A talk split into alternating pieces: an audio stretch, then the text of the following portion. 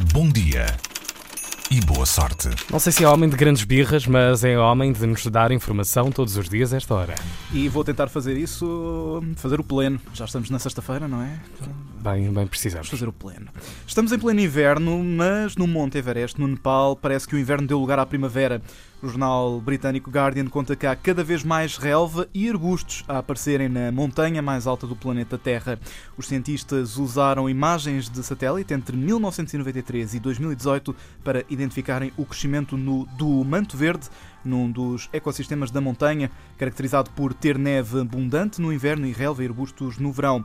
Ecossistema esse que fica acima da zona onde há neve permanente e abaixo das regiões onde nem sequer neva. Nesta altura, sabe-se que há condições para o crescimento de vegetação até sensivelmente os 6 mil metros de altitude.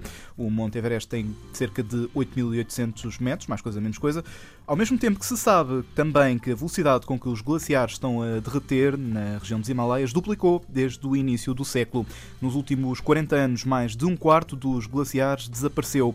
As conclusões dos cientistas estão a pender mais para a hipótese de que o ecossistema dos glaciares está altamente vulnerável a mudanças na vegetação originadas por mudanças no clima.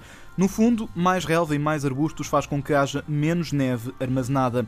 Ainda não se conhece o impacto que esta situação está a ter Pois. nas reservas de água na, na região, mas receia-se que possa haver inundações mais intensas nesta que é uma zona do globo que alimenta uma dezena de rios e fornece água a cerca de mil milhões de pessoas. M- Muita gente mesmo.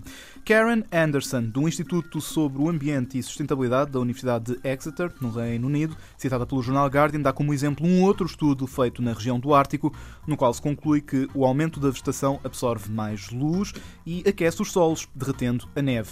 Diz esta investigadora que, se concluir o mesmo nos Himalaias, as notícias para a região não são nada boas. Sai um nano para Pedro Guilherme esta hora na 3 com bom dia e boa sorte.